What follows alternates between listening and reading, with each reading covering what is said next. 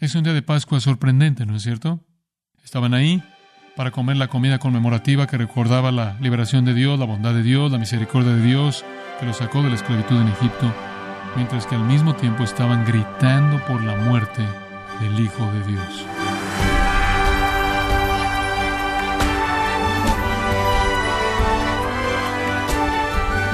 Queremos darle las gracias por acompañarnos a su programa Gracias a vosotros con el pastor John MacArthur.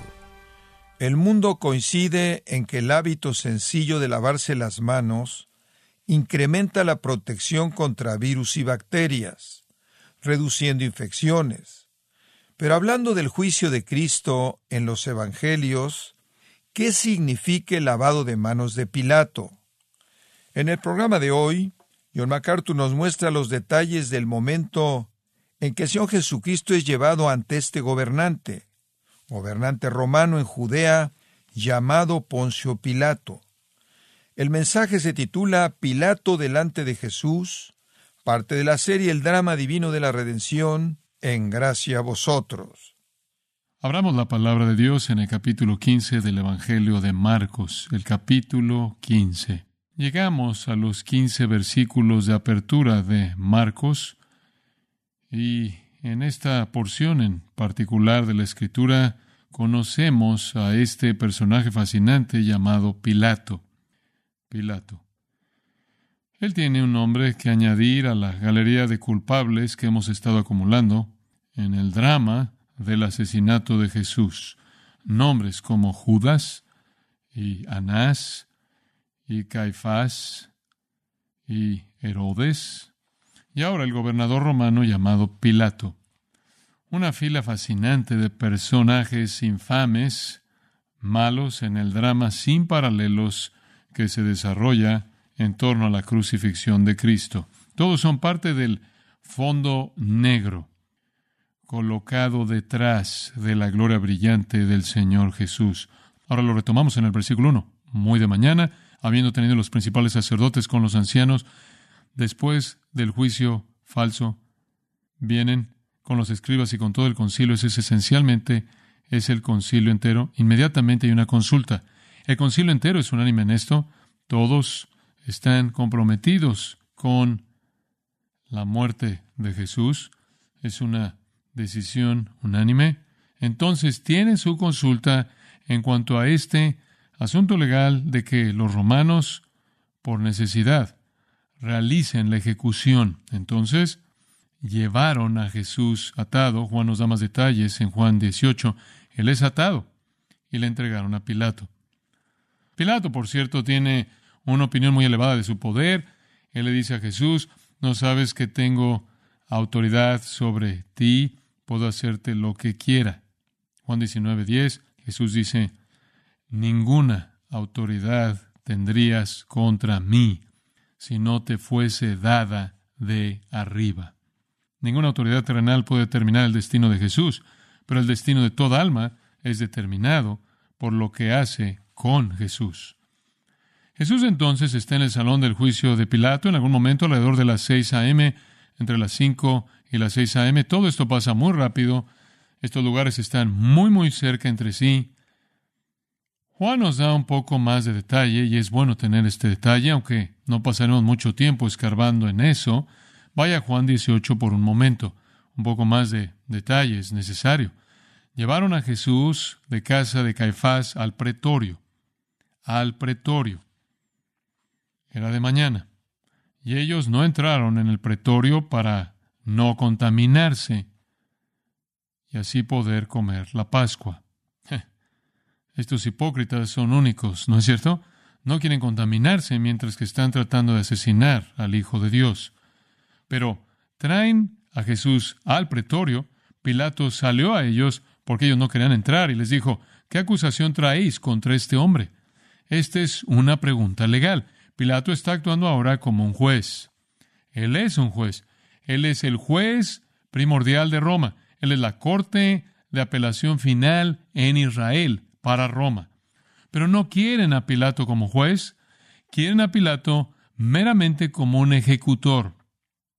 No quieren otro juicio.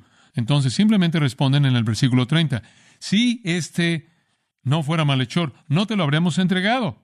No quieren responder a la pregunta, quieren acusar a Pilato por hacer la pregunta, como si dijeran, ¿quién eres tú para desconfiar de nosotros? No te lo estaríamos trayendo para que lo ejecutaras, porque solo tú tienes el poder de ejecutar, a menos de que hubiera una razón. Él es un malhechor, esa es la razón por la que estamos aquí, y esa es la razón por la que lo trajimos. Ahora usted tiene que saber que Pilato estaba plenamente consciente de Jesús.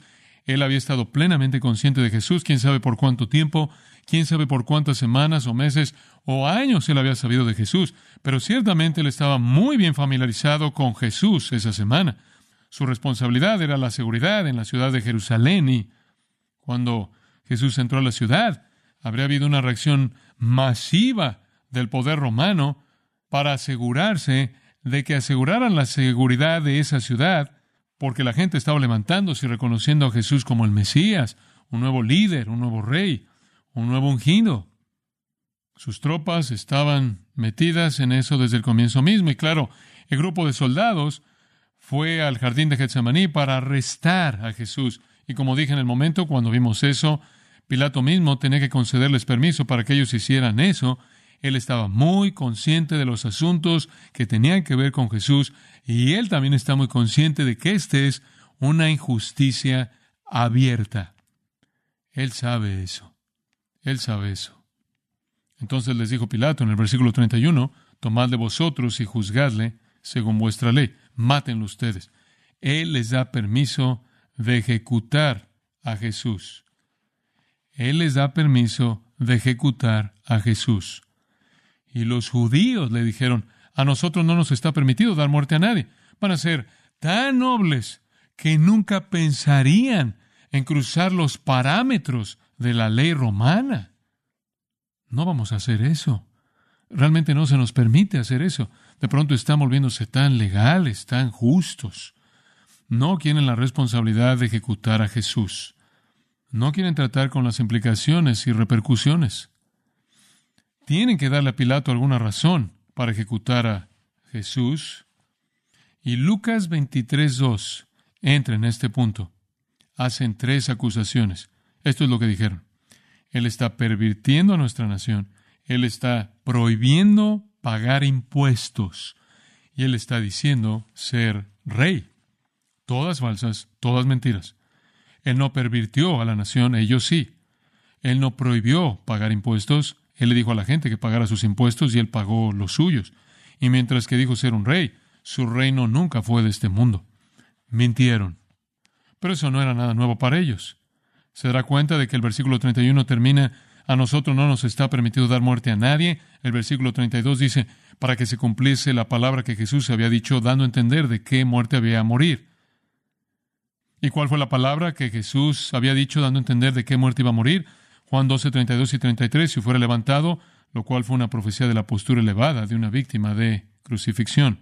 Ahora regresemos al capítulo 15 de Marcos. Esto es lo que pasó entre los versículos 1 y 2. Pilato le preguntó, ¿Eres tú el rey de los judíos? Él ignoró la primera, que él había pervertido a la nación, él ignoró la segunda, que él estaba diciendo a la gente que no pagara sus impuestos, y él entró a la tercera, porque esta le fascinó más que las otras, aparentemente. ¿Eres tú el rey de los judíos? Hay ironía y quizás sarcasmo en eso. Respondiendo él, le dijo, tú lo dices tú lo dices?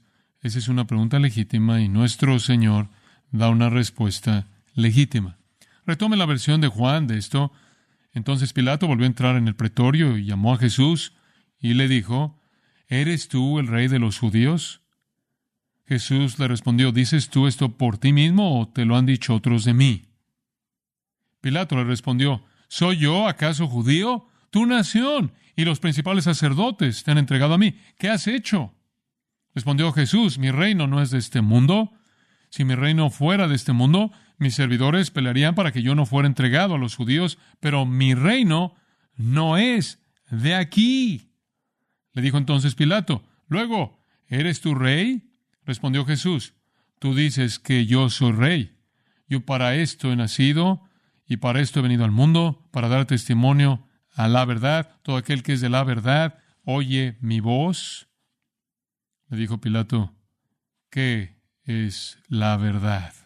Increíble. Un agnóstico, un cínico. Y cuando hubo dicho esto, salió otra vez a los judíos y les dijo, yo no hallo en él ningún delito. Bueno, regresemos otra vez al Evangelio de Marcos. ¿Eres tú el rey de los judíos? Tú lo dices. Cuando Pilato dice, yo no hallo en él delito, los principales sacerdotes, versículo 3, la acusaban mucho, mucho. De hecho, según Lucas 23:5, estaban diciendo cosas como alborota al pueblo, alborota al pueblo, enseñando por toda Judea, comenzando desde Galilea. Pero también leemos Mateo 27, 12 al 14, que mientras que él estaba siendo acusado en este punto, él nunca dijo una palabra a los judíos y nunca dijo una palabra a Pilato defendiéndose a sí mismo. Él respondió la pregunta legítima de Pilato y le dio la respuesta correcta y extensa acerca de la naturaleza de su reino, el hecho de que él era un rey. Pero cuando la multitud comenzó a gritar y acusarlo, él nunca respondió en absoluto. Versículo 4, otra vez le preguntó Pilato, diciendo, ¿nada respondes? Mira de cuántas cosas te acusan. Simplemente estaban aventando las acusaciones. Estos son los miembros del Sanedrín, estos son los jueces de Israel, esta es la Suprema Corte. Y hay un silencio raro en la corte. Jesús no presenta defensa contra estas mentiras, contra este ataque ilegal. Versículo 5, mas Jesús ni aun con eso respondió, de modo que Pilato se maravillaba del verbo zaumazo, maravillarse, estar asombrado. Aquí estaba alguien siendo acusado de todo tipo de cosas que no hizo, que no eran verdad, y él no se defiende, no se defiende. ¿Qué va a hacer Pilato? Pilato está en una situación difícil. Entre el versículo 5 y 6 algo pasa. ¿Qué pasa? Él manda Jesús a Herodes. Para el registro de esto, vaya Lucas 23. He tratado de unir la cronología para usted, y este es un reflejo exacto de esa cronología. Si usted regresa a Lucas 23, usted verá la misma escena. La gente siguió insistiendo la gente está diciendo, perturba al pueblo, enseña por todo Judea, comenzando desde Galilea hasta este lugar. El versículo 7 entonces dice, y al saber que era de la jurisdicción de Herodes, increíble, es un Galileo. Dijeron, tan lejos como Galilea. Quizás esa es una salida. Entonces ahora llegamos a la segunda fase del juicio. Él decide que si es de Galilea, esa es la jurisdicción de Herodes. Entonces él envió a Herodes quien también estaba en Jerusalén en ese tiempo. Ahora, ¿acaso Herodes Antipas tenía algún conocimiento personal de Jesús? Respuesta sí, lo tenía. Él oyó de Jesús, según Marcos 6, 14 al 16, y temía que este Jesús era Juan el Bautista de regreso de los muertos. ¿Se acuerdan de eso? Porque él había asesinado a Juan el Bautista, él tenía todo tipo de culpabilidad y cuando oyó acerca de este predicador que hacía milagros llamado Jesús. Él tenía miedo de que este era Juan el Bautista, de regreso de los muertos, y quería ver a Jesús, pero nunca lo vio. Nunca lo vio. Una segunda conexión entre Herodes Antipas y Jesús en el viaje final de Jesús a Jerusalén. Algunos fariseos vinieron a Jesús y le advirtieron que huyera de la región, porque Herodes Antipas quería matarlo. Eso está en Lucas 13, 31 al 33. Jesús le dijo a esos fariseos, lo siento, Dios tiene otros planes. Herodes Antipas no me va a matar. Y aquí está la tercera vez en la que interactúan. En las primeras dos nunca se vieron. En esta ocasión se ven. Jesús es enviado por Pilato. Finalmente a Herodes Antipas, que quería verlo, y aparentemente en otra ocasión quería matarlo. Y ahora tiene su oportunidad. Versículo 8. Herodes, viendo a Jesús, se alegró mucho, porque hacía tiempo que deseaba verle, porque había oído muchas cosas acerca de él y esperaba verle hacer alguna señal. Quería ver milagros. Y le hacía muchas preguntas, pero él nada le respondió. Estaban los principales sacerdotes y los escribas acusándole con gran vehemencia. Siguieron a Jesús Herodes. Y están ahí con los mismos gritos, acusaciones fuertes. Entonces Herodes, con sus soldados, le menospreció y escarneció, vistiéndole de una ropa espléndida, y volvió a enviarle a Pilato. Y se hicieron amigos Pilato y Herodes aquel día, porque antes estaban enemistados entre sí. Cuando Herodes finalmente conoce a Jesús, él no estaba impresionado. Él piensa que es una burla. Él ve a este hombre agobiado y concluye que no es una amenaza para nadie. Por cierto, él está en Jerusalén, porque es la Pascua. Él está ahí. Él está en el palacio Asmoneo, el cual está exactamente en el área circunvecina. Y él cuestiona a Jesús, el versículo 9 dice, con cierto detalle. Él hace muchas preguntas. Este es su tiempo. Él piensa de juzgar a Jesús. Y Jesús no responde ninguna pregunta, ninguna pregunta. La única vez que respondió preguntas fue cuando fueron preguntas legítimas, cuando el Sanedrín le hizo una pregunta legítima y él respondió, sí, yo soy el Mesías, sí, yo soy el Hijo de Dios. Y cuando Pilato le hizo una pregunta legítima acerca de su identidad, y él dijo, sí, yo soy un rey, pero eh, no en la manera que piensas. Él no dice nada para defenderse a sí mismo, y los principales sacerdotes y los escribas siguen disparando las acusaciones, le ponen una ropa espléndida, la lámpara es lampro, significa brillante, resplandeciente, brillante. Es muy posible que es una túnica blanca, porque los monarcas judíos tendían a usar túnicas blancas. Se dice que Agripa tenía una túnica blanca con plata tejida en ella, algún tipo de túnica resplandeciente en él, y esto es parte de la comedia que ahora está comenzando a subir de tono. Esto es una broma, que este hombre es un rey, que este hombre es una amenaza, es ridículo absolutamente ridículo. Herodes no quiere tener nada que ver con él. Él lo acaba de enviar de regreso, versículo 11, a Pilato. Y después el comentario extraño en el versículo 2, que habían sido enemigos y después se volvieron amigos. Sabemos por qué eran enemigos. Filón, el historiador, registra que Pilato colocó escudos en el palacio de Herodes Antipas. Escudos romanos con los nombres de personas que los romanos querían honrar, que Pilato quería honrar que coloque estos escudos en la casa de Herodes Antipas. Los judíos creen que estos son ídolos. Los judíos están molestos. Mandan un mensaje a Tiberio César de que Pilato está levantando ídolos en la ciudad de Jerusalén. Tiberio César piensa que es ridículo provocar a estas personas. Le dice a Pilato que los quite y los lleve a Cesarea, la ciudad romana en la costa, y los coloque en un templo pagano. Pilato hace eso pero él no está muy contento por haber hecho esto. El hecho de que Pilato hizo eso y usurpó esa autoridad sobre Herodes Antipas los hizo enemigos. Herodes Antipas no quería esos ídolos puestos en su palacio. Pilato lo hizo y fueron hostiles. Y a partir de ese momento, hasta que se pusieron de acuerdo en qué broma era Jesús. ¿Por qué Pilato manda a Jesús a Herodes? Creo que desde el punto de vista de Pilato para confirmar la inocencia de Jesús. Eso es lo que creo. Creo que quería que Herodes dijera, estoy de acuerdo contigo, este hombre no había hecho nada, y de facto eso es esencialmente lo que Herodes hizo cuando lo envió de regreso sin ningún tipo de sentencia, sin ningún tipo de acusación. Desde el punto de vista de Dios, este es simplemente otro testimonio en la boca, por así decirlo, de facto, de un segundo testigo de Deuteronomio 19:15 de la inocencia de Jesús. Solo fueron los judíos los que querían al Hijo de Dios asesinado, solo los judíos. Entonces Jesús ahora es enviado de regreso a Pilato. Ahora retomamos la historia en Marcos 15 otra vez. En el día de la fiesta le soltaba un preso, esta es la fase 3, Pilato fase 1, Herodes fase 2, de regreso a Pilato fase 3, le soltaba un preso cualquiera que pidiesen. Esta era una manera amable de conciliar con un pueblo conquistado, amnistía. Amnistía por un prisionero que escogiera el pueblo.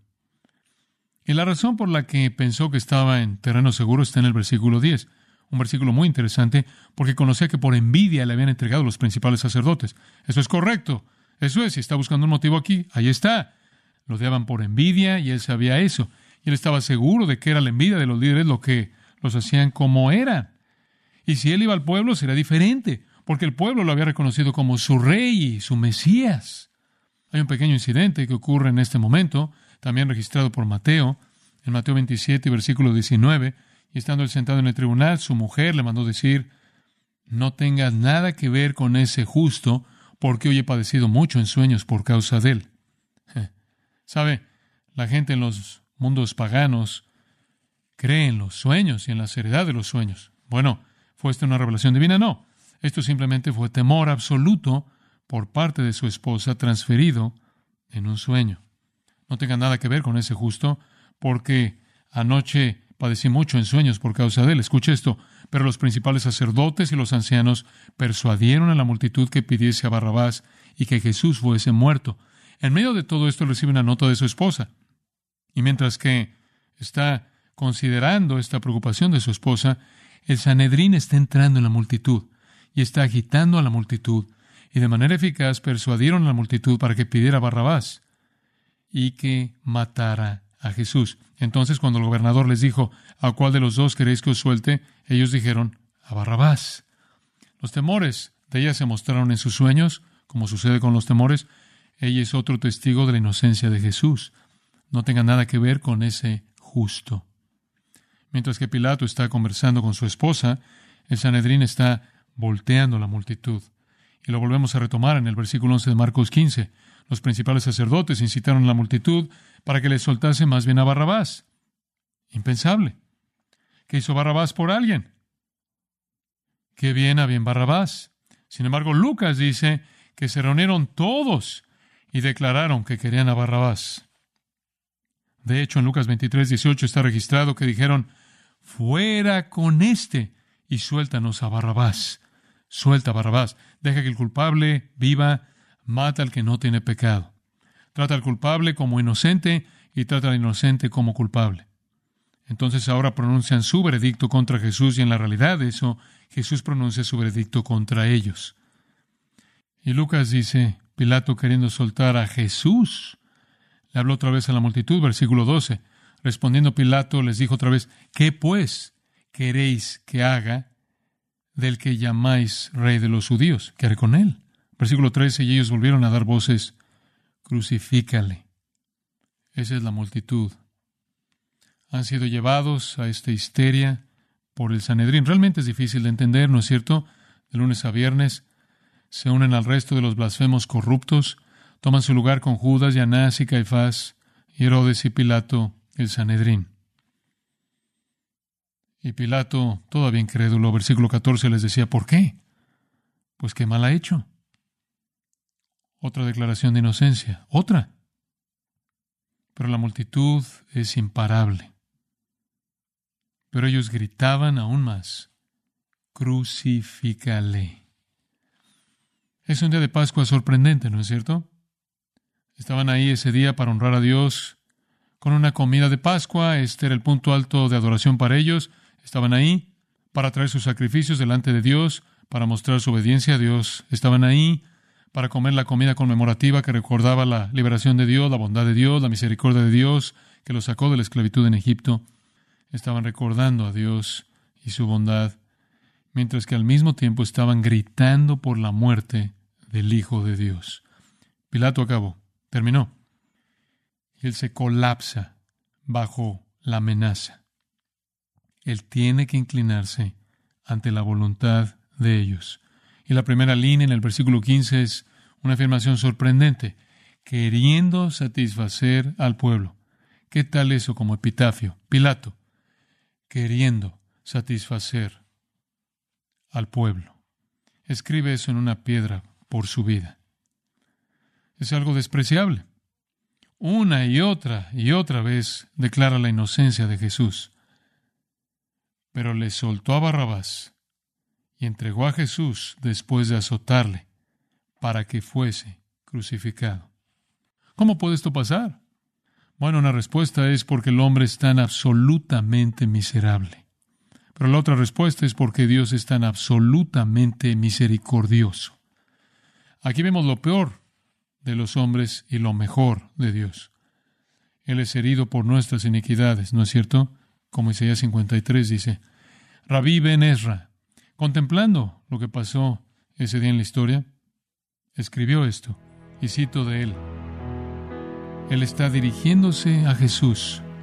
Tú, si fueras el Mesías, quien en la vigilia de la medianoche veniste por una luz de estrella nombrando un hombre dudoso, y sí, estás dormido con tanta profundidad en sueño espiritual, demasiado temerario por temor, oh tú, Mesías, si ese corte profundo cayó sobre ti, vienen a tomar a tu pueblo y te dimos la cruz cuando te debíamos el trono, que tú seas el juez. Él es el juez. Y han sido juzgados, y lo serán todos los que rechacen a Cristo.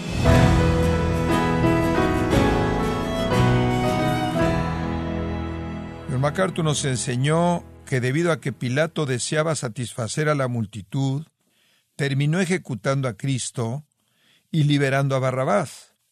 Y al hacerlo trató al inocente como culpable y al culpable como inocente. Esta es la serie El drama divino de la redención, en gracia a vosotros. Y quiero recordarle, estimado oyente, que tenemos a su disposición el libro Buenas Nuevas, donde John MacArthur examina la revelación bíblica sobre Cristo y anima a los cristianos con las vastas implicaciones de todo lo que Jesús logró por ellos.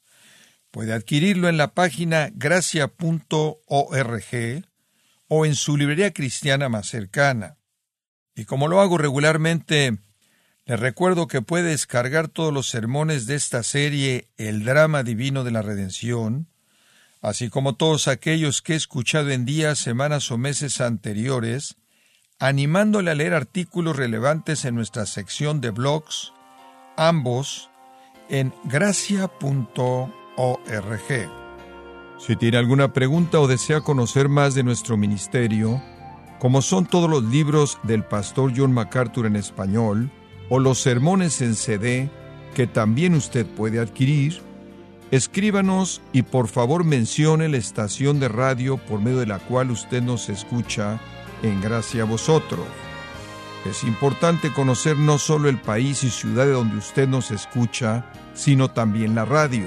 Para quienes contactan nuestro ministerio por primera vez, pueden solicitar una copia del mensaje de promoción sin costo alguno, un mensaje por oyente únicamente. Si usted vive en los Estados Unidos o Puerto Rico, escríbanos a Gracia Vosotros, P.O. Box 4000, Panorama City, California 91412. O puede escribirnos a través del siguiente correo electrónico radio arroba y queremos agradecerle desde el fondo de nuestro corazón su tiempo y sintonía, y en nombre de John MacArthur y del personal de este organismo, invitarle para que nos acompañe en la próxima edición y así juntos continuar desatando la verdad de Dios un versículo a la vez, en gracia a vosotros.